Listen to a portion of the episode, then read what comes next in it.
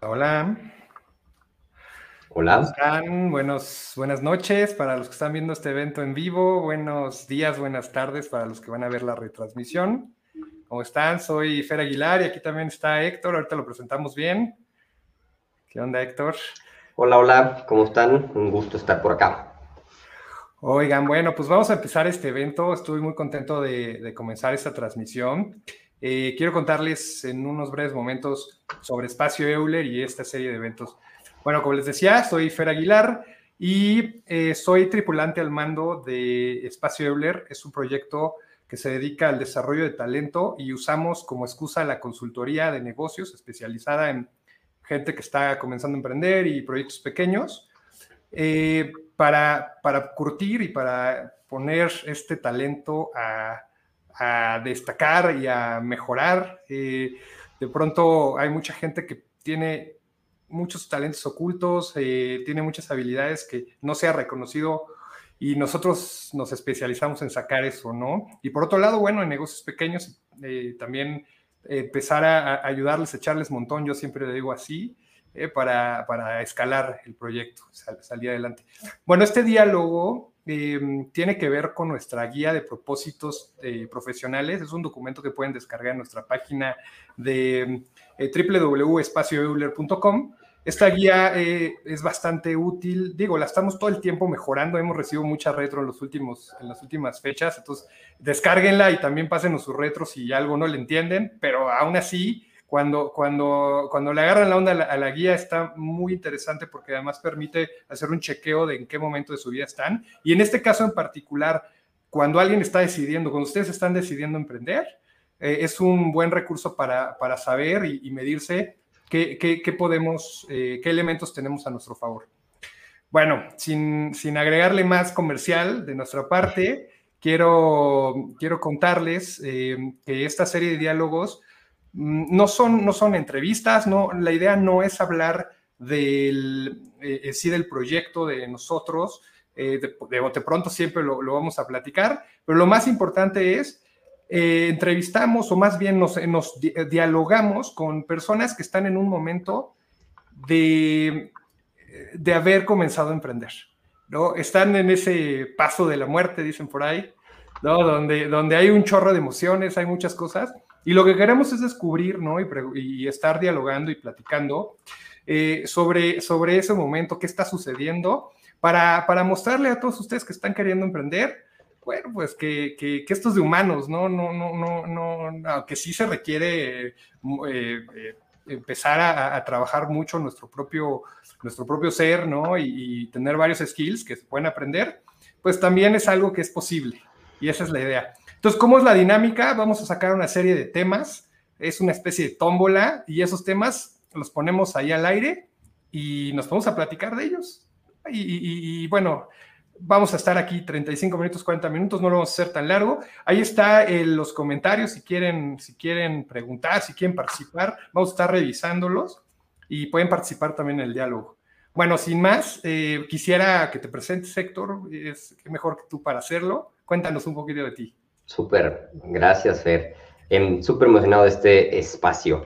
Em, bueno, yo soy Héctor, soy una persona que se dedica a las finanzas em, desde hace tiempo, súper apasionado por la combinación entre finanzas e impacto social ambiental. Esto se termina juntando en algo padrísimo que es inversión de impacto y a lo que yo me dedico es ayudarle a pequeñas empresas en sus finanzas y en sus estrategias de inversión. Em, me encanta el tema de emprendimiento, he emprendido varias veces y en general casi todo lo que hago va alrededor de aportar valor a pequeñas empresas e inversionistas y que podamos hacer buenas transacciones, ganar, ganar. Con transacciones me refiero a inversiones y mm, en eso les ayudo y eso hago yo. me encanta. De hecho, eh, pues en Espacio Euler trabajamos con algunas de tus herramientas y siempre estamos platicando. Entonces, vamos a, vamos a ir sacando eso. Bueno, pues es momento de sacar el el siguiente tema, ¿no? El de la tómbola. Y a ver, vamos a ver. Vamos a darle clic aquí. Híjole, salió uno bien interesante. Conexión.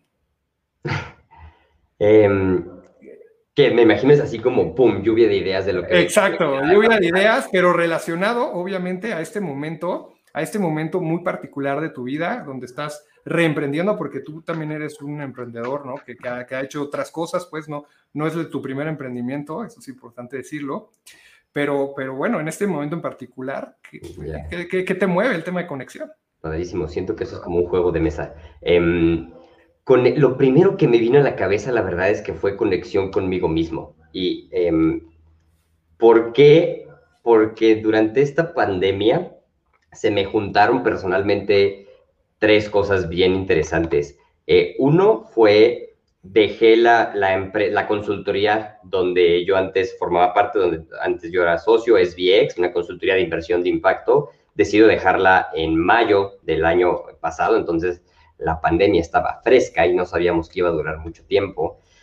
Y eso fue difícil, fue un proceso profesional y personal em, difícil, súper interesante, em, con muchos retos y con muchísimo aprendizaje.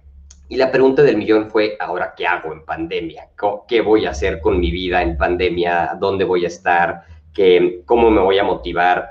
Eh, hay días que estaba súper desmotivado, hay días que ahí más o menos, hay días que brincaba de la alegría. Entonces, hubo como mucho eh, proceso interno de conexión y al mismo tiempo me pasó que em, pues estábamos en pandemia y estábamos encerrados y tenías mucho tiempo de estar contigo y con tu alrededor y con tus seres queridos, entonces pues tenías mucho tiempo de reflexionar y estar contigo mismo. Eh, y eso fue algo bien padre, bien interesante, sobre todo los primeros meses. Y, al mismo tiempo se juntó con algo personal que fue que em, dejé mi departamento y empecé a, moverme en diferentes lugares y hoy en día trabajo remoto en diferentes lugares sin tener un espacio físico propio. Entonces, como que la, mezcla de todo lo anterior hizo que me, conectara mucho con muchas de mis emociones, con muchas de, como mi manera de querer emprender o mi manera de querer hacer las cosas profesionalmente y he tenido mucho tiempo de reflexión, a veces hasta de más. Ya, pues sí, la, conexión incluso con, contigo mismo. ¿Y qué tanto eso le, le, eh, eh, o sea, le, le, imprimes a tu negocio? Esa conexión, esa reconexión contigo, ¿Qué tanto ha reflejado en, este nuevo proyecto? muchísimo. Yo, la verdad es que terminé haciendo, a ver, una de las cosas que hago es, control, ¿no? O sea, para dar contexto nada más a quien está escuchando, control es una plataforma para llevar finanzas de pequeñas empresas. Es una combinación entre un software, una plataforma que sustituye a un Excel y asesoría de mi parte.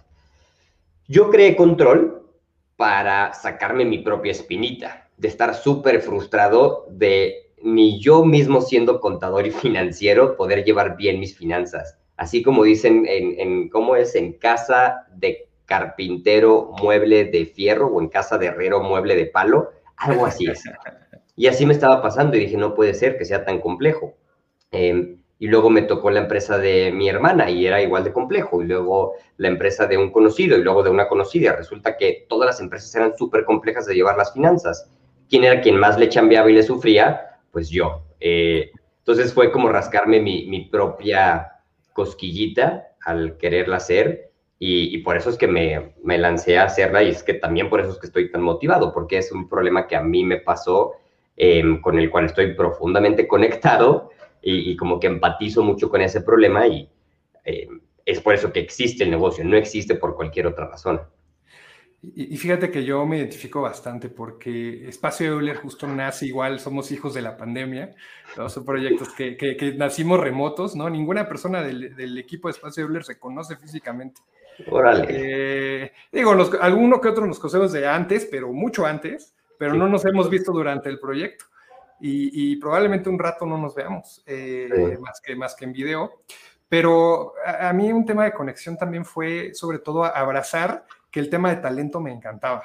Eh, se me había dado mucho tiempo en, mi carrera profesional, pero nunca lo había tomado como un rol o algo que me fuera a dedicar.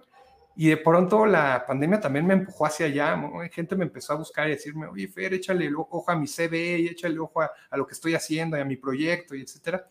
Yo, ¿por qué me buscan a mí? Yo no entendía. Y, también de pronto empecé a, más, que, más que dejarlo ir, ¿no? Empecé a ver en, en mí, empecé a, conectar en mí y darme cuenta que era algo que, que me movía, que me gustaba. Y pues bueno, ahora es hasta mi proyecto, ¿no? Sí. Sí, la verdad es que es, es momento perfecto. O sea, para muchos es momento, es momento perfecto para emprender y para otros todo lo contrario. Es como la tormenta perfecta. Dependiendo de cómo agarras la ola, es por donde te puedes ir, ¿no? Te, llevas mal contigo mismo y ni modo, pues. No te queda de otra, sí. No, te, queda de otra más que llevarte. No te puedes escapar. Exactamente. Oye, y, bueno, a ver, vamos a sacar otro que se, que se liga mucho con lo que acabas de decir. Aquí en los temas surge uno que se llama estilo de vida. Uy, pues le, le, le pegué a la respuesta anterior súper relacionado. Em, Pero, ¿qué, más hay que decir? Creo que, creo que hay, hay muchas personas que te dicen que debes de separar tu vida profesional de la personal. Y hay muchas personas que argumentan que tus problemas se quedan en casa. O esta anécdota de, de, la persona que llegaba a trabajar y que su saco siempre lo dejaba fuera de su casa y que entraba sin saco y que entonces la, la, pareja le preguntaba, ¿por qué haces eso? Y dice, porque mis problemas de la oficina los dejo afuera de la casa. Yo no creo que eso sea verdad.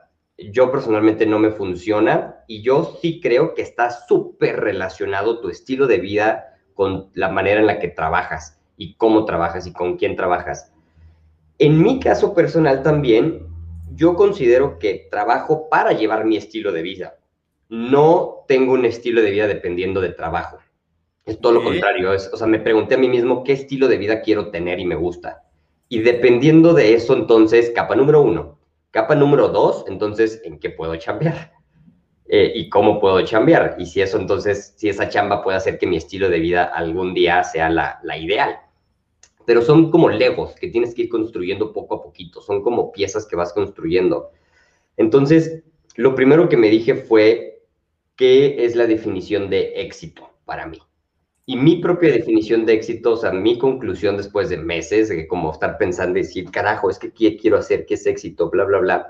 Llegué a la conclusión de que mi, una de mis conclusiones eh, fue que éxito es igual a libertad y flexibilidad.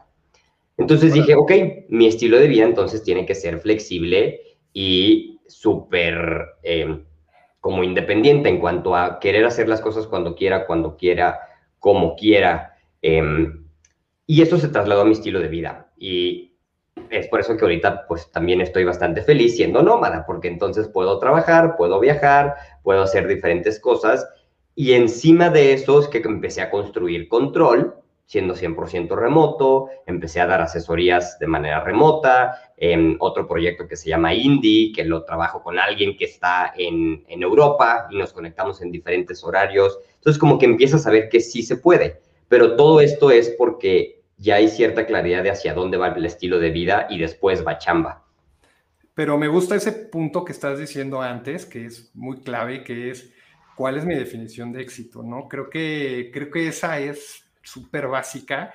De pronto hay estos impulsos, ¿no? De, de fuera que, y estas ideas, ¿no? Preconcebidas de, de los emprendedores del éxito, ¿no? De los emprendedores y, el estilo de vida. Sobre todo acá nos toca mucho, ¿no? La influencia norteamericana, ¿no? Y, bueno, un estilo de vida muy diferente al, nuestro. Eh, y, creo que, esa pregunta es básica. Ahí sí, sí también, ¿no? Las personas que están, las que están conectadas, ahí pueden ir poniendo, eh, escribiéndonos cuál es, cuál es para, para ustedes, ¿no? Su, su definición de éxito. Y es válido, es válido de pronto que que, sea, bueno, quiero ganar cierta cantidad de dinero también, ¿no? Se, puede, ¿no? Pero también a lo mejor definir otras cosas como, como ¿para qué quiero ese dinero? Exacto, ¿para qué, para qué lo quieres? O, No sé, yo una, una de mis reflexiones fue, ok, ahora entiendo para mí, o sea, qué es lo que auténticamente me hace estar contento y, y vi que era flexibilidad y libertad. Y luego dije, pero entonces, ¿cómo lo mido? Entonces ya entiendes qué es éxito. La siguiente pregunta sería, ¿cómo mides ese éxito? Y cada quien igual tiene su propia métrica de éxito, que vale mucho la pena reflexionar en, ok, ¿qué es éxito para mí y cómo lo voy a medir para tomarte el pulso? Así, así como los negocios se toman el pulso financieramente hablando o en cómo, qué tan contentos están sus empleados, etcétera. Creo que muchas veces se nos olvida a nosotros en nuestro proceso de crear nuevos proyectos, tomarnos el pulso y decir como, ay, me siento bien conmigo mismo, me siento mal, voy por buen camino, tengo como picos altos y bajos, pero así como tú te mides el pulso y, ya sabes por cierta metodología si vas bien o vas mal, es lo mismo con medir el éxito. Entonces, yo llegué a mi conclusión que una de mis medidas era em, cuántas veces a la semana eh, no me tengo, o sea, puedo ir a hacer una actividad que me gusta, ir a hacer un deporte que me gusta sin estar preocupado por chamba y decir como, ay, no pasa nada, me gusta mucho andar en bici, no pasa nada, esta mañana me voy a andar en bici de montaña. O, bueno, no pasa nada, esta tarde me voy a ir a em, hacer, andar en kayak o lo que sea, y no tener que estar ahí de, híjole, no, ya me castigué, que no trabajé, y, darte como esos pequeños descansitos, em, es, terminó siendo como una de mis, mis, métricas de vida. Y una vez que entonces las compruebas, dices, ay, qué padre, se, qué padre se siente, entonces quieres seguir y se hace una, un círculo virtuoso en lugar de un círculo vicioso de tengo que trabajar todo el día. Aunque hay semanas donde sí trabajo todo el día y, no salgo de trabajar todo el día, pero pues luego son sacrificios que haces por, por otras cosas, ¿no? De otros días de la semana. Claro, de pronto hay que echarle un montón a, la chamba, algo se, necesita que te concentres, ¿no? Y pues esa semana le das, le das durísimo. Yo apenas estuve una semana y media eh, probando ¿no? las mieles de, tu mundo, ¿no? De, salir, de salir un ratito y trabajar remoto y también de pronto desconectarme. Y sabes qué, me di cuenta que, hay muchas cosas que pronto me gusta hacer, pero que no es estratégico que las haga yo. Y, también aprendí a, soltarlas. Sí. Es, fue, fue muy rico es, de lo más, es de lo más difícil y es, o sea, es una barrera este, mental y de negocio muy dura. Yo, yo ahorita estoy en ese proceso justamente, eh, porque al, al, mismo tiempo una de las ventajas, desventajas de emprender solo es que pues tienes mucha flexibilidad, pero luego esa flexibilidad termina siendo tú tu propio enemigo y tú tu propio cuello de botella. Claro, claro. Sí, acá, acá, aquí algo que que también a mí me sirvió mucho, eh, hablando, ahorita que me hiciste reflexionar y, me cayó el 20 del tema de, éxito, yo, por ejemplo, desatar mentalmente el concepto de sueldo versus ingreso y pensar más bien en de qué maneras puedo obtener ingreso. Mm. Ya no atado a un, a un sueldo en sí. esa, esa desconexión que parece muy simple decirla, híjole, me hizo toda la diferencia también y, y, ahorita sí la podría atar a, esto que mencionas, ¿no? De, o lo, podría, lo podría relacionar con, con una definición o un estilo de vida, em, donde, bueno, pues puedes construir varios vehículos para hacer ingreso. Exacto. no tienes que ser, digo, diversificas riesgo, ¿no? Igual y me estoy viendo súper, me está saliendo lo financiero, pero como que estaba leyendo hace poco de, de hecho es un libro y es un cuate que vende un curso que, se llama en español Portafolio de Pequeñas Apuestas. Y, y, lo que dice esta persona es tal cual lo que tú acabas de decir, que es cómo le haces para de aquí a los siguientes 20 años construir tal cual un portafolio de pequeñas apuestas en cuanto a tus ingresos. Y alguno puede ser un negocio, un side business, un negocio de lado, un, uno full time, o el otro es vender cursos, el otro es escribir un curso, el otro es invertir en fintech, el otro es ayudarle a tu em, amiga a llevar su negocio y hacer como un portafolio de pequeñas apuestas. Y me resonó mucho y me acordé de este concepto porque, pues sí, como que creo que tanto lo que tú dices como lo que en, algún momento se convierte en una meta de éxito es cómo crear esa tranquilidad financiera que, es, muy difícil pero la, haces logrando hacer un portafolio de pequeñas apuestas y haciendo que de alguna manera u otra tu negocio pueda tener rendimientos todos los días a todas horas. Y, eso pues toma tiempo hacerlo, pero es una meta increíble, yo creo. E, ese libro ya se va a la lista de los que voy a leer este año. Sí. Oye, bueno, pues es momento de sacar otro tema. Eh, híjole, este, este está bueno. Miedo. Em, todo el día, todas las semanas, eh, a veces más, a veces menos. Em, no, es algo que siempre, es algo que siempre está, sobre todo en la parte del, no sé, siento que, por lo menos a mí me pasa, no, a ver, no sé, creo que son como tres grandes. Uno es el qué pensarán y el qué dirán. No, es que, ¿Qué, pasa si no les gusta? ¿Qué pasa si mi negocio fracasa? ¿Qué pasa si mi cliente no está contento? ¿Qué pasa si mis números están mal? Y el qué pasará y el qué pensarán y el qué dirán termina siendo un miedo bastante grande, pero ya que lo reflexionas empieza a no eliminarse, sino controlarse. O sea, creo que empiezas más bien a decir como, ok, este miedo algunas veces es racional, algunas veces es irracional, y son emociones, que las emociones no las podemos eliminar, em, pero las puedes más o menos aprender a controlar. Y creo que eso solamente se hace con tiempo, tal cual, intentándolo un chorro de veces, hasta que fracasaste tantas veces que le empiezas a perder, perder el miedo a fracasar, porque dices, pues ya, ya me salieron mal las cosas una vez, dos, tres veces, tres veces, ya me salen mal las cosas dos veces a la semana, no pasa nada, voy a seguirlo intentando hasta que empiezas a ver que luego las pequeñas recompensas, esas, esas pequeñas como recompensas y, ganancias que tienes, tanto físicas, emocionales, de todo, dices, valen la pena, valen mucho más la pena que todo lo anterior de miedo. Y luego pues también está el miedo de, de ingresos, ¿no? O sea, como cualquier persona que está emprendiendo en etapas tempranas, dices, Modo pues, emprendedor. modo emprendedor es estar arriba y abajo, tienes picos, hay veces que quieres llorar, hay veces que ríes, hay veces que este, no quieres trabajar y estás súper desmotivado, ¿no? A mí me pasa que de repente hay casi días completos que hice una cosa o de repente mañanas completas que digo, pues es que no me siento motivado para trabajar. Y no está mal, creo. Creo que eso hay que darnos chance, hay que darnos la oportunidad de hacer esas cosas también, porque si no nos terminamos saturando. En fin, creo que el miedo está, estará siempre, toda la vida, a veces más, a veces menos. Creo que la clave termina siendo cómo lo podemos controlar y cómo podemos enfocarnos más en esas pequeñas ganas o, ganancias que tenemos en el día a día, esas pequeñas acciones que nos hacen una sonrisa versus el estar pensando en qué dirán, qué pasará, qué pasa con mi dinero. Claro. Fíjate que ahorita escuchándote se me ocurría una, imagen, ¿no? Em, ¿El miedo te paraliza o te hace correr? La pregunta es a dónde corres. ¿A dónde corres? ¿no? Eh, puedes correr y salirte, salirte del negocio, ¿no? O puedes correr en el negocio. ¿Sabes qué?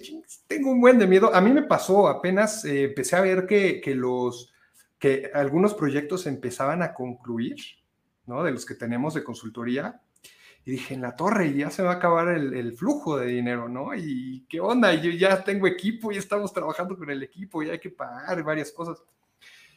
Y agarré ese miedo, ¿no? Sí me llevó un par de semanas, ¿no? Entenderlo. Y la semana justo pasada que estuve fuera, Em, le di a la prospección durísimo, ¿no? A, entablar muchas relaciones, a volver a hablar con mucha gente. Y hoy otra vez tengo una bandeja completa, ¿no? De, buenas oportunidades, ¿no? Para, seguir eh, trayendo proyectos.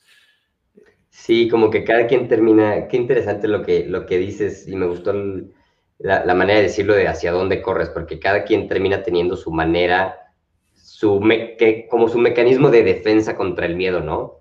Donde tal vez te puedes ir por decir, no, hombre, me paniqueo, quiero renunciar, o dices, ni madres, entonces ahora le meto turbo. Y si voy a trabajar el sábado, pues trabajo sábado, pero consigo ese cliente porque sí. Y mm, llegar a ese punto creo que es, es valiosísimo y es una, una meta, o sea, creo que es algo admirable, ¿no? Que se pueda hacer eso. Sí, como dices, no es un tema de práctica, la realidad es que que hoy lo puedo decir, pero es después de un chorro de fracasos. Y ahí viene un tema de conceptos, ¿no? Que, que estábamos hablando hace rato. ¿Cómo me ato a, a, no a un concepto de fracaso que, que, a lo mejor he aprendido de otros lados? sí, creo que termina siendo mientras más fracasas, más padre se, o sea, más bien se siente. O sea, hasta luego se siente padre fracasar. Dices, puta, que así que mal lo hice, lo hice terrible, pero al final ese como sabor de boca después de que te quedas es, pero lo intenté. No y terminas diciendo, pero lo intenté. Y, y se siente bien padre ese, pero lo intenté, pero al, al, principio ese, pero lo intenté es como, otra madre, por lo menos leí. Pero luego ya sé, como que lo empiezas a disfrutar, pero para eso tienes que entonces poder haber fracasado o querer fracasar 50, 100 veces o las que tengas que hacerlo. Claro, y ahí nada más, pues de pronto, no, no es fracasar por fracasar, no es nada más, es haber intentado tanto que pues a fuerza tenías que haber fracasado, ¿no? Exacto, es que es, es, una métrica de éxito porque significa que lo estás intentando. Y, y aprendes, siempre aprendes algo en el camino.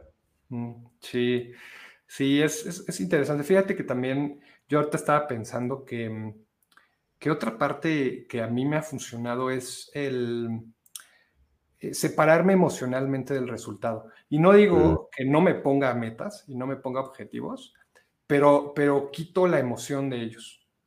Y, es un trabajo constante, ¿eh? de pronto vuelvo a caer en eso, ¿no? Pero, pero, pero deshacerme de, esa emoción. Ok, cierro o no el negocio, pase esto, ¿no? No, emocionalmente me, quito de ahí. ya, órale. Eh, siento que es ¿Cómo te ha ido con eso? Siento que no, no, o sea, ni siquiera me estoy imaginando a mí mismo cuál es mi manera de quitarme de ahí. Digo, por personalidad, tengo emociones no tan notables. Y, quienes me conocen saben eso. Eres el clásico cara dura, ¿no? El que, el que está enfrente de una audiencia y no, no quieres tenerlo en la presentación. Pues eh, más o menos, o sea, a mi defensa, si yo me defiendo a mí mismo, si esto es este, defenderme a mí mismo, diría que estoy un intermedio, que no soy un extremo, pero, pero tal vez las personas puedan argumentar algo diferente. no sé, ya veremos. Em, pero definitivamente es dificilísimo, sobre todo si eres una persona no tan emocional, ¿no? Porque, o, al revés, o sea, todos los extremos son malos. Si eres súper emocional, entonces cualquier cambio, cualquier cosa, entonces ya es, ya es pánico, ya es un ataque personal. Pero eh, si bien los negocios y la persona son uno mismo, en mi opinión, es un tema de inteligencia emocional, que la inteligencia emocional se termina pasando a los negocios. Entonces, eh, sí, sí hay que, o sea, es una línea súper delgada entre, ay, no, es que ya estoy reaccionando con mis emociones a, estoy siendo inteligente emocionalmente, pero igual es inteligencia emocional, hay que trabajarla muy seguido. Sí. eso, eso a mí me cuesta no, es, es, es, durísimo y sí, como, como dices, es un músculo, la inteligencia emocional es un músculo, hay que estarlo practicando. Además, bueno, a veces estamos abajo, a veces arriba en las emociones y pues siempre nos puede agarrar en un mal momento, en algún momento donde varias se han cargado, ¿no? Entonces, ahorita lo dije muy fácil, pero no, no lo es. Eh, es algo que también a veces me sale más, a veces no, pero, pero trato de conscientemente hacerlo, ¿no? Y eso creo que es lo que, lo que podría dejar ahí.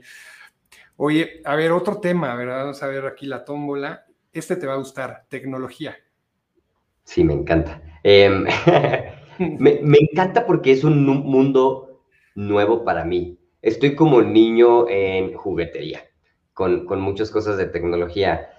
Porque resulta, y tú, y tú bien sabes esto, porque sé que también te gusta, pero descubrí este mundo fascinante que se llama no code en inglés o sin código todo este movimiento sin código, que no es más que un grupo de plataformas, páginas em, y tecnologías donde puedes tú crear cosas que son de tecnología sin que tú tengas que escribir código.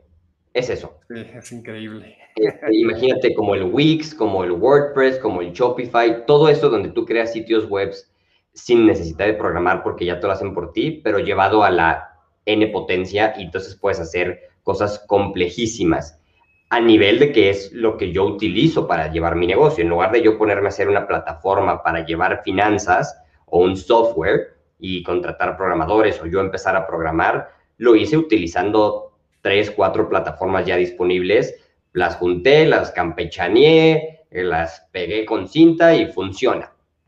Eh, y, creo que ese mundo es súper interesante porque abre una posibilidad a los creadores, a crear cosas, que es algo que me, que me encanta y que descubrí hace muy poco gracias a pandemia y gracias como a este cambio, que me, me encanta crear, me encanta construir cosas, me encanta lanzar cosas, desde detallitos como, no sé, en Navidad a mi familia, por ejemplo, le di una tarjeta que tenía un código QR que luego ellos agarraban su celular con el código QR, lo escaneaban y le salía un sitio web personalizado con su nombre y su regalo ahí. Este, o sea, dices como, pues es súper sencillo, ¿no? Es como lo que lo hacen en los restaurantes o lo que sea. Ahorita ya todos, gracias a Dios, sabemos, bueno, gracias a pandemia sabemos utilizar el código QR. Este, hasta, hasta antes nadie lo utilizaba. El punto es que cositas así donde dices, ¿por qué lo hago? O sea, porque pues es divertido y porque quiero experimentar si puedo crear cosas. Y una vez que compruebas que se puede, se te abre un mundo así de gigante, también para automatizar cosas, ¿no? automatizar procesos, Em, tengo un newsletter, ese newsletter fue como mi, sigue siendo mi experimento de cómo se hace un newsletter más o menos automatizado, hice un sitio web desde cero. Entonces, empiezas a ver, y a mí me pasó que empecé a ver que crear es, se convierte como en adictivo. Cada vez, o sea, una vez que ves que puedes crear sin escribir código, se te abre un mundo súper interesante y abre un mundo muy interesante para emprender, porque muchas veces en muchos emprendimientos tecnológicos la barrera termina siendo quién me lo puede programar.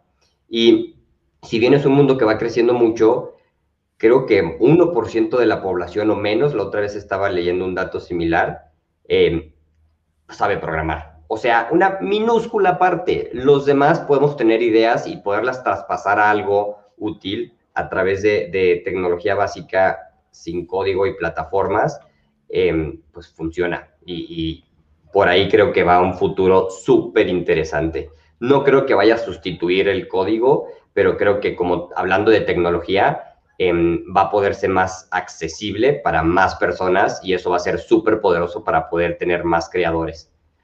Sí, fíjate que yo tengo buenos amigos en el mundo de la programación y me estaban contando que ya empieza a ser una tendencia entre ellos, incluso ellos que programan, pues, y hacen en sistemas robustos, ya en lugar de crear soluciones personalizadas de programación, empiezan a migrarse a crear soluciones de no code.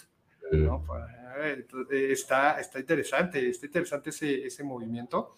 Y efectivamente, ¿no? Puedes hacer un chorro de cosas eh, que, que, no, que no podrías hacer de otra manera o te costaría carísimo.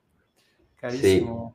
Haces mucho más corto el periodo de creación y, y mucho más barato también y didáctico, ¿no? Yo creo que es como Legos. A mí, yo lo veo así, literal, como armar cosas. Sí, sí, tal cual se... y creo que mientras más herramientas aprendes, porque luego está, por ejemplo, yo uso em, Zapier que te permite automatizar, ¿no? Y, como ligar páginas de diferentes lugares. Entonces, como el pegamento, le llaman el pegamento del Internet, o por lo menos así pienso que yo es. Lo es, lo es. Luego tienes como Airtable, que es bases de datos. Luego yo para hacer sitios web utilizo em, Doric, entonces, está bien padre porque empiezas como a explorar así como niño en, juguetería que tienes un juguete nuevo, pero resulta que este carrito también puede funcionar con, con este otro juguete y empiezas a ver cómo se pueden unir. Y mientras más te vas clavando las herramientas, entonces empiezas a tener tus herramientas favoritas y con eso puedes empezar a crear cosas maravillosas. Entonces te va abriendo el mundo y las posibilidades. Oye, pero estamos en un mundo eh, ahorita justamente de, mm, híjole, donde hay muchas, muchos tipos o estilos de, mm, de, puestos de trabajo, etcétera, que siguen dependiendo de hacer cosas manuales. O sea, ¿qué, ¿qué va a suceder con todo este movimiento? Sí, y creo que hay un argumento, pues no sé, cada vez escucho más ese argumento que dices tú de, está muy padre la tecnología, pero eh, la pueden usar en tu contra también. ¿Y qué va a pasar con todos los humanos que hoy hacen procesos manuales y que para uno es muy fácil decir lo voy a automatizar, pero eso significa que otras personas pierdan su trabajo? Yo no lo veo así necesariamente porque creo que estas plataformas sin código, por ejemplo, son una herramienta que la puedes usar para bien o para mal. Y donde está el potencial es en la palabra accesible y oportunidad. Y si estas personas que hoy en día tienen un trabajo tal vez muy manual o que tienen un trabajo no técnico, les podemos ayudar y les podemos facilitar que puedan acceder a este tipo de tecnologías y este tipo de plataformas, entonces son ellos mismos humanos que en su proceso creativo, en su mente, que eso sí, pues creo que jamás lo va a sustituir la tecnología, por más que digan que hay inteligencia artificial, pero si ellos pueden, ellos o ellas pueden agarrar este proceso mental que ya tienen y trasladarlo a través de plataformas sin código a algo útil en su chamba, entonces se convierte en algo poderosísimo y entonces ahí no es que la gente esté perdiendo su trabajo, es al revés. La gente va a empezar a cada vez meterse más en tecnología y por consecuencia utilizar estas herramientas para mejorar su propia chamba, que creo que hay una oportunidad gigante para la gente no necesariamente emprender con esta tecnología, sino decir algo tan básico como yo sé que a mi jefa eh, le tengo que enviar un correo todas las semanas con mi reporte de finanzas. Lo automatizas en Zapier y haces que eso se mande todos los días y tú vas a tener más tiempo para dedicarte a otras cosas, eh, vas a tener más paz mental, posiblemente menos estrés y la empresa va a estar más contenta. Entonces, también todo esto aplica a, a, chamba formal o informal, sea tu negocio o no sea tu negocio, creo que se puede utilizar en todas partes. No, definitivamente. Yo creo que, y justo la misión de nuestro proyecto es es, volver a encontrar el valor del ser humano en la época de la automatización. O sea, ahí están, ahí está ese valor, nada más que hay que, hay que volver a, encontrarlo y incluso empieza en, un proceso personal, ¿no? Bueno, a ver, si de pronto eh, el músculo que yo ejercitaba era el del dedo para mover el mouse y ahora ya no lo tengo que mover tanto eh, y ahora hay que ejercitar a lo mejor otro, ¿no? La, parte creativa, etcétera. Bueno, ¿qué, podría hacer? ¿Cómo podría aportar valor? Es una buena pregunta que se pueden hacer. Oye, y, quería decirte algo rápido, aprovechando que obviamente esto habla de, del tema de cuando estás empezando a emprender, ¿por qué estas tecnologías han sido una diferencia en tu caso en, el, al inicio de tu emprendimiento? Yo, yo creo que las dos más grandes, a ver, la más grande fue pude validar mi propuesta de valor muy rápido. O sea, pude de una manera muy sencilla, muy rápida, y con muy rápida me refiero a... Y barato, ¿no? Un mes, validar que una empresa pequeña podría utilizar un software muy sencillo para llevar sus finanzas en lugar de Excel. Así era como mi hipótesis. Entonces lo pude hacer muy rápido y súper barato. Em, Ahí está, eso es todo, ¿no? Y, ya, o sea, y eso dice como todo, el resto. Casi, es que casi todos empezamos con nuestro propio dinero, o sea, muy pocos proyectos tienen el fondeo enorme, ¿no? Y estaban, el emprendedor estaba preparado así con ahorros increíbles. Eh, casi siempre empiezas por varias circunstancias de la vida, con unos cuantos ahorros y ya, ¿no? Sí, no, y ya, no, ya no se necesita eso. O sea, nada más para darle algo perspectiva de lo que es como muy barato, yo creo que en los primeros seis meses, o sea, los pagos en plataformas o en tecnología que utilizaba para yo desarrollarlos era de 1.200 pesos mensuales, la suma de todo. O sea, 1.200 pesos, más mi tiempo, ¿no? De, de, dedicarle algo de horas para, en principio, aprenderlo y luego aplicarlo. Pero de mi bolsa tuvo que salir como 1.200 pesos mensuales por los primeros meses para que esto, para tener un software que yo le vendiera y que las personas utilizaran. A mí se, se me hace maravilloso de ahí, increíble, ¿no?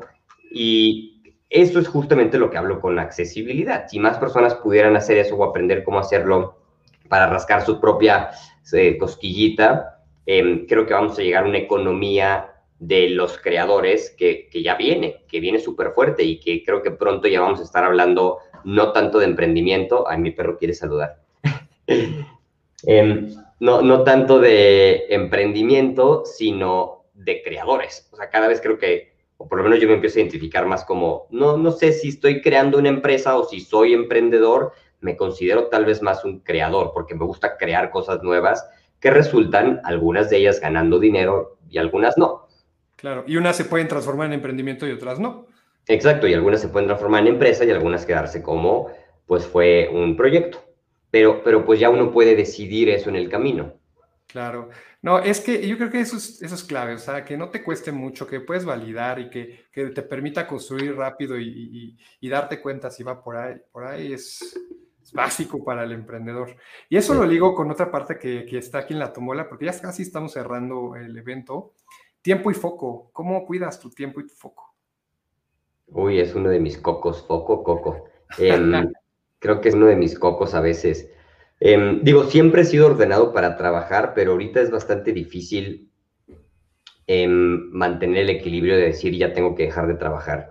También pues soy muy apasionado, entonces cuando me clavo, me, me, clavo y, me encanta, ¿no? Pero, mm, no sé, empiezo a hacer pequeñas prácticas que me sirven mucho. O sea, pequeñas satisfacciones de la vida que diariamente haces. Eh, una de esas es hacerme el café y cuando me hago el café, muelo mi grano y luego me lo hago lento y, o sea, con, con mi técnica y me tomo mis minutos. Y eso para mí como que me, así me quita el espacio mental.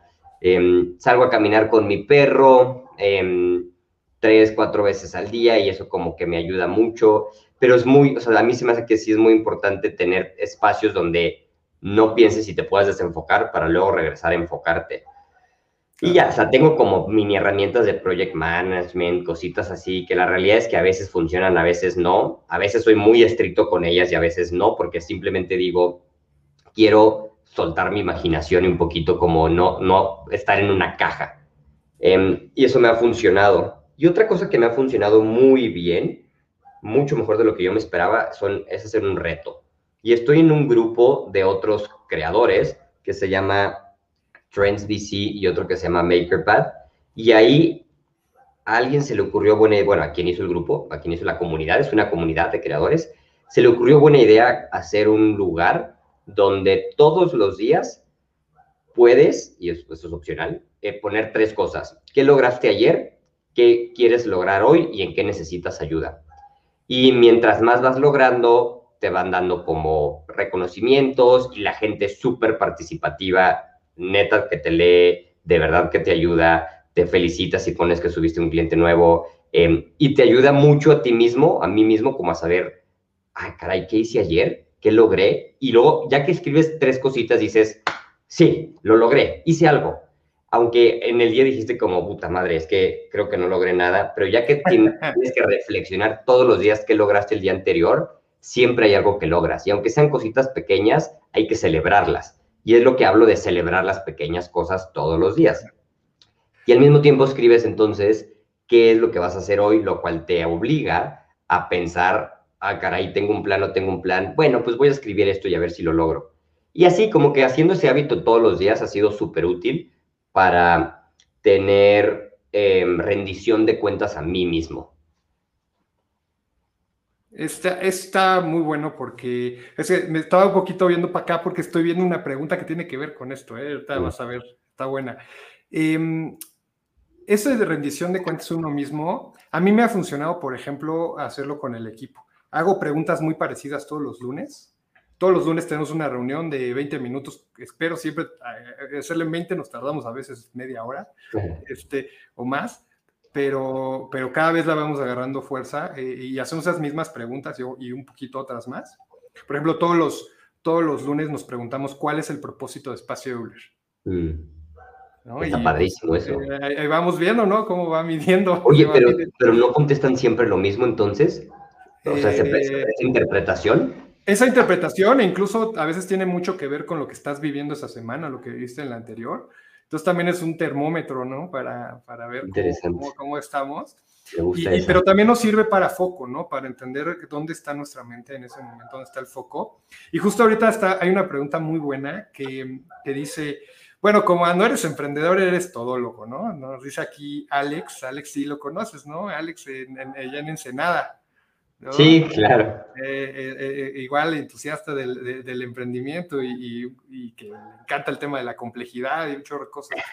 Em, y, nos dice, bueno, ¿cómo le haces, no? Para, para gestionar, pues, todas estas necesidades que todo lo que tienes que abarcar como emprendedor, ¿no? Está preguntando, ¿no? Que, em, ¿cómo, le haces para tener esa atención necesaria a cada una de esas cosas que, son tan diversas en emprendedor? En tu caso, qué, qué has hecho? Este, ah, está... Que, son full time, ¿no? Son ejercicios de full time, que de hecho tú y yo hicimos el ejercicio tuyo, que eras 16 personas, cabrón. Sí, exacto. cuando, cuando, hicimos la dinámica de después de tres talleres, llegamos a la conclusión de que mm, mm, Héctor se dividía en 16 roles. Así es. Sí, yo cuando, cuando hicimos ese ejercicio dije, se me volaron los sesos y dije, no, este, pero o sea, siento que hago muchas pequeñas cositas. No, no tengo una fórmula mágica y no creo que existe una fórmula mágica. Pero de las varias cosas que me han ayudado, uno es automatizar lo más posible. Entonces, intento eliminar todo lo que necesite de mi tiempo drenándose. O sea, de mi cabeza drenándose. ¿Por qué? Porque quiero utilizar mi cabeza para cosas creativas y para resolver problemas importantes, no para hacer facturas, mandar correos, recordatorios, em, hacer procesos manuales, etcétera. Entonces intento automatizar la mayor cantidad posible y utilizo mucho Zapier para eso y utilizo mucho eh, Coda también y pues sí, automatizo con eso 2.000 cosas al mes, más o menos, 2.000 tareas al mes, que muchas veces se pudieran haber hecho manuales. Entonces, eso hago lo que hace que me libere memoria RAM, eh, como una computadora, ¿no? Que, me libere como espacio duro. Y ese espacio duro y esa memoria RAM está bien utilizada en atender clientes, en pensar en marketing, en pensar cositas así. Entonces hago eso este, mucho y lo otro que hago es un poco de go with the flow, o sea, de ir como, ok, hoy me siento inspirado para hacer marketing, lo voy a hacer. Tal vez mañana voy a hacer em, modelo financiero, entonces me clavo en modelo financiero. Y intento entonces también un poquito escuchar qué tan motivado no me, me pueda sentir. Luego tengo algo que se llama cómete la rana, cuando ya de verdad estoy muy saturado de chamba, que se llama cómete la rana. No sé si lo han escuchado, pero es una metodología. Está bien padre. Imagínate que todos los días te tienes que comer una rana. Todos los días de tu vida te tienes que comer una rana, sí o sí. No te queda de otra. Así vives, es como una maldición. En cualquier momento, como tú quieras. Pero tiene que ser cada 24 horas. Tú la rana pues no quieres estar pensando en que te vas a comer la rana todo el día y que lleguen las 11 de la noche y decir, carajo, me tengo que comer la rana. todo lo contrario, tú te quieres comer la rana en cuanto te despiertas para que digas, ya me la comí, ya me comí la rana, vamos a continuar el día. Lo mismo pasa con chamba. Cuando hay cosas que de verdad dices, híjole, qué cosa tan pesada, qué cosa tan talachuda, esa es tu rana. Entonces, mm. hice un, un sistemita en, Coda em, también donde todos, o sea, tengo mi sistema para seleccionar tareas y luego les puedo asignar ranas a esas tareas y eso me automando un correo todas las mañanas a las 8 de la mañana que abro y me toma 10 segundos verlo y si tiene una rana me aparece grandote ahí y también me aparece en lo que me debería de supuestamente enfocar en ese día. y digo, supuestamente porque no siempre es así. Entonces abro mi correo y ya digo, ay, ahí está mi rana. Y si tengo una rana como grande, pues es lo primero que hago en el día. Y eso ya me libera muchísima memoria RAM otra vez para eh, enfocarme en lo importante. Sí, sí, no, qué, qué buena. yo, yo, le, yo no le había puesto nunca un nombre así de, de, rana ni nada, pero yo siempre decía lo latoso, lo latoso primero.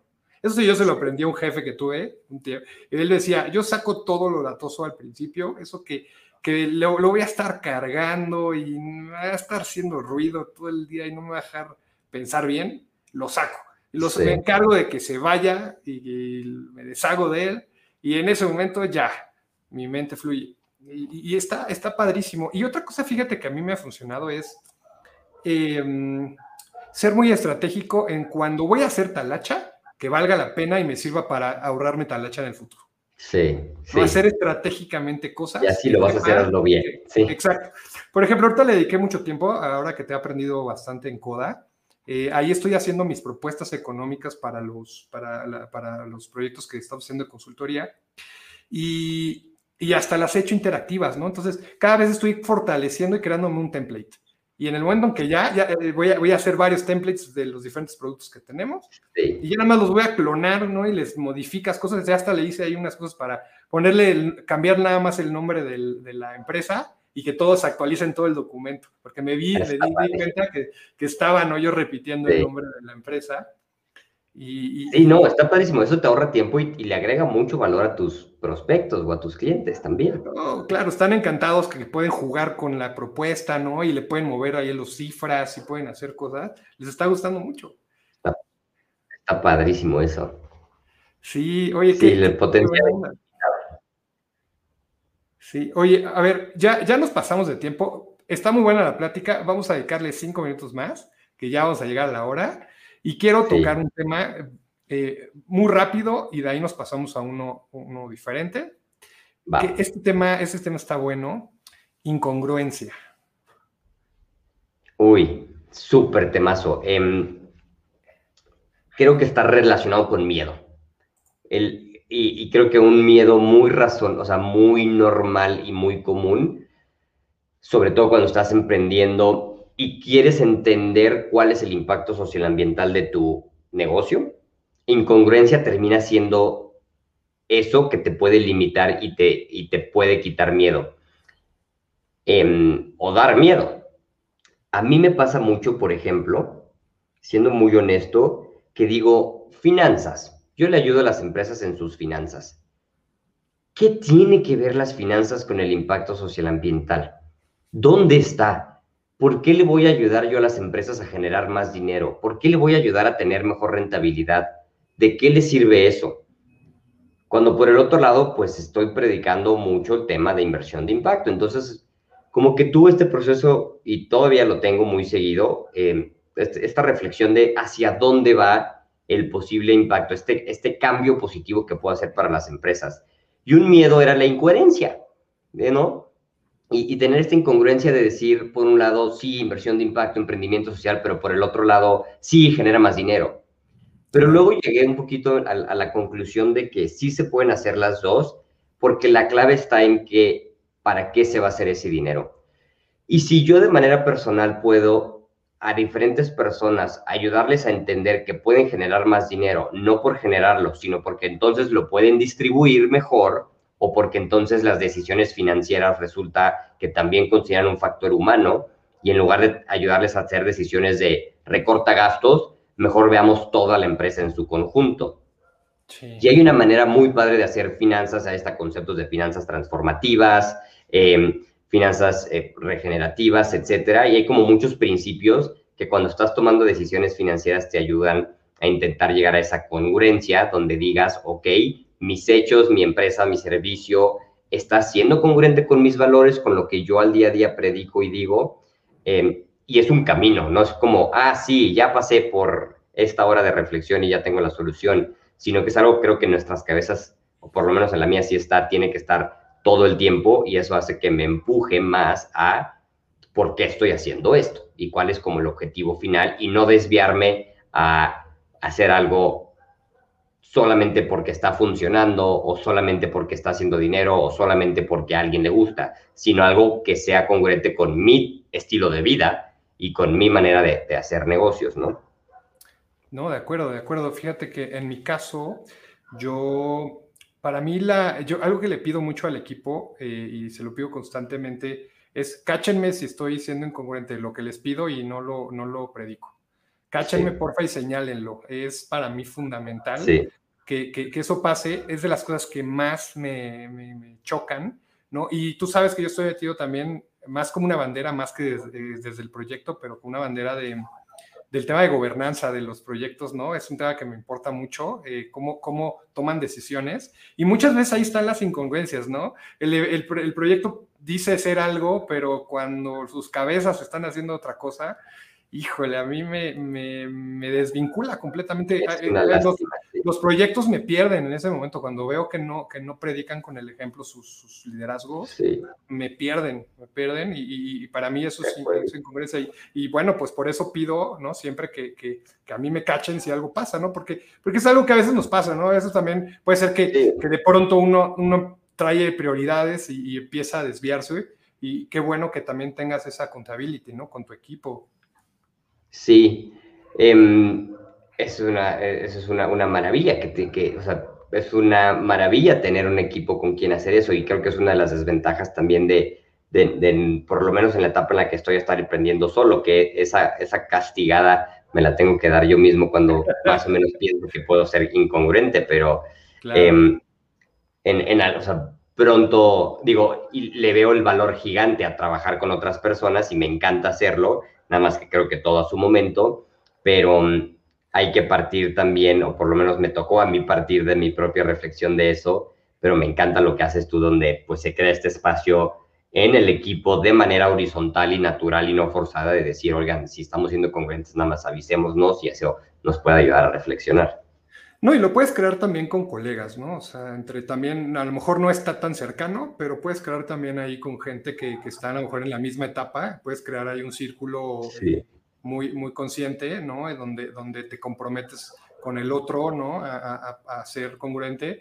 y, lo, y, viceversa, ¿no? Entonces también no necesariamente tiene uno que tener un equipo, más bien puede ser un grupo de gente que tenga la misma sintonía. Oye, déjame pasar al último tema, ya con este cerramos, y, y, ese es uno que, a ti y a mí nos, nos empezó también vinculando, eh, y de hecho empezaste con él mucho, que es el tema de impacto y propósito.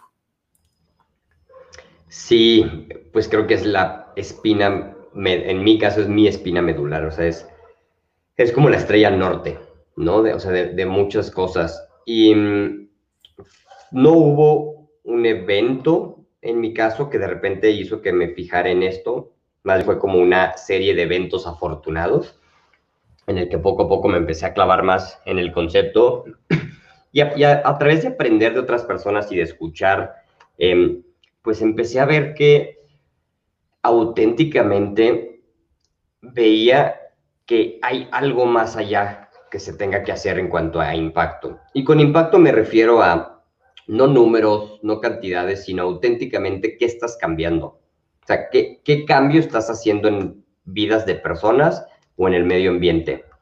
Y cómo lo que tú haces quiere, o sea, puede ayudar a que ese cambio sí suceda y eso en una teoría de cambio le llaman los outcomes, ¿no? O los resultados finales, que típicamente son impactos de largo plazo. Y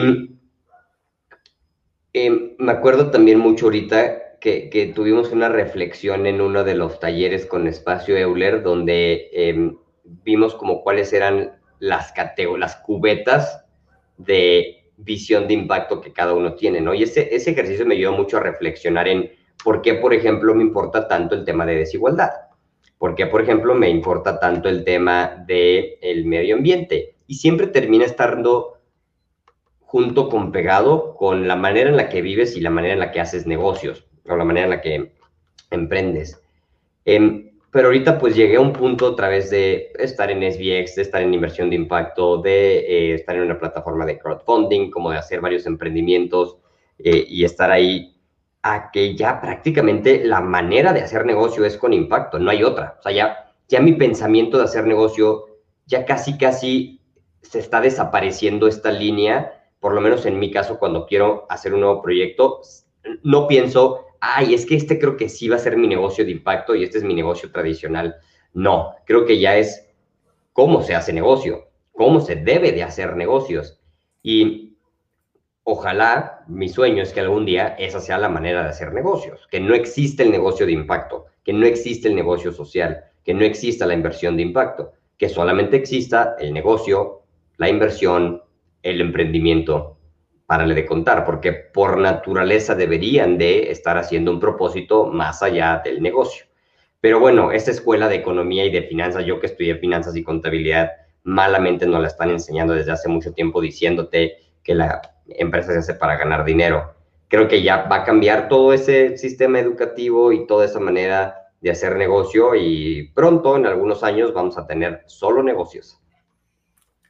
E, es, no, igual es mi sueño que, que, no, que le quitemos el apellido de impacto, que sean negocios y los negocios ya por sí solos ya, ya, traigan esa componente como, como un elemento base. Oye, bueno, pues eh, cerrando, cerrando esto, me gustaría em, que pudieras, pudieras eh, contarnos una reflexión que, te surja de, esta conversación. Eh, y, bueno, esperando ¿no? que, también este diálogo te haya sido, te haya sido enriquecedor. No, hombre, me encanta. Tú y a mí ya sabes que me encanta platicar de estos temas y puedo estar horas. Em, ahorita que me, que me quedé pensando, uniendo un poquito todos los puntos, y, creo que el último tema de impacto fue algo transversal que como que tocó incongruencia, miedo, estilo de vida, tecnología, etcétera. Creo que a final de cuentas, el encontrar esa estrella del norte o esa estrella que tú quieres, o sea, que, cada persona quiere seguir, toma tiempo, pero una vez que la encuentras, creo que hay que perseguirla a todo lo que da y aferrarte muchísimo a, eso, porque hay veces que nos podemos desviar en miedo por emprender o no emprender, miedo por estar en el godinato o no estar en el godinato, miedo por fracasar o no, miedo por ser incongruente con tu, o sea, todo eso va a suceder, pero me quedé pensando en que afortunadamente encontré esa estrella del norte, esa como guía, que digo, pues es que para allá voy y para allá voy y para allá voy. Y a veces te desvías poquito, pero siempre regresas más o menos a un camino con esa estrella. Y yo me considero súper afortunado por haberla encontrado, pero creo que para quienes no, vale mucho la pena encontrarla porque eso va a dar como mucha claridad a nivel de estilo de vida, de personalidad, de impacto, de chamba, etcétera. No, y, das un punto y yo también con esto cierro. Em, de pronto a mí me pasa en, esta, en este tema de cuando estamos hablando con, con personas que están en un proceso a lo mejor de una transición eh, laboral o están definiendo qué quieren en su vida, ya sea en una etapa temprana o a lo mejor ya después de, un rato de haber pasado profesionalmente. A veces mucha gente trae esta frustración de no tener el propósito tan claro y, y, y, y sobre todo tendemos a compararnos ¿no? con otras personas que sí lo tienen. Y, más bien no nos damos cuenta que a lo mejor esa otra persona le llevó 20 años encontrarla. Eh, eh, y, y, pasó un proceso. Entonces yo creo que más bien hay también que abrazar ese camino, hay que seguir ¿no? Eh, en el camino de, encontrarlo y, de pronto también obedecer un poquito a, la intuición, ¿no? entender que, que, que, hay esas pistas y seguirlas, seguirlas, seguirlas encontrando y haciendo comercial, ahí está la guía, la guía de, propósitos eh, profesionales y ahí tiene una parte que habla de, de eso, de, eso en particular. Bueno, pues... Padrísimo, súper de acuerdo. Em, y hay que encontrar propósito. Hay que encontrarlo, hay que encontrarlo y seguirlo, como bien dices. Pues muchas gracias, Héctor. Gracias por, por, por este espacio por, estos minutos. Eh, gracias a la audiencia, a los que se conectaron y los que van a ver esto en retransmisión, que siempre son más. Eh, eh, y, encantado, ¿no? Si tienes alguna persona que, eventualmente te gustaría que participe, que sepas que está en ese proceso de los primeros meses de emprender, ¿no? Dentro de su primer año, encantados de, recibirlo y también conocer su historia. Perfecto. Muchas gracias. muchas gracias, Tifer. Adiós a todos. Hasta luego. Gracias. Bye bye.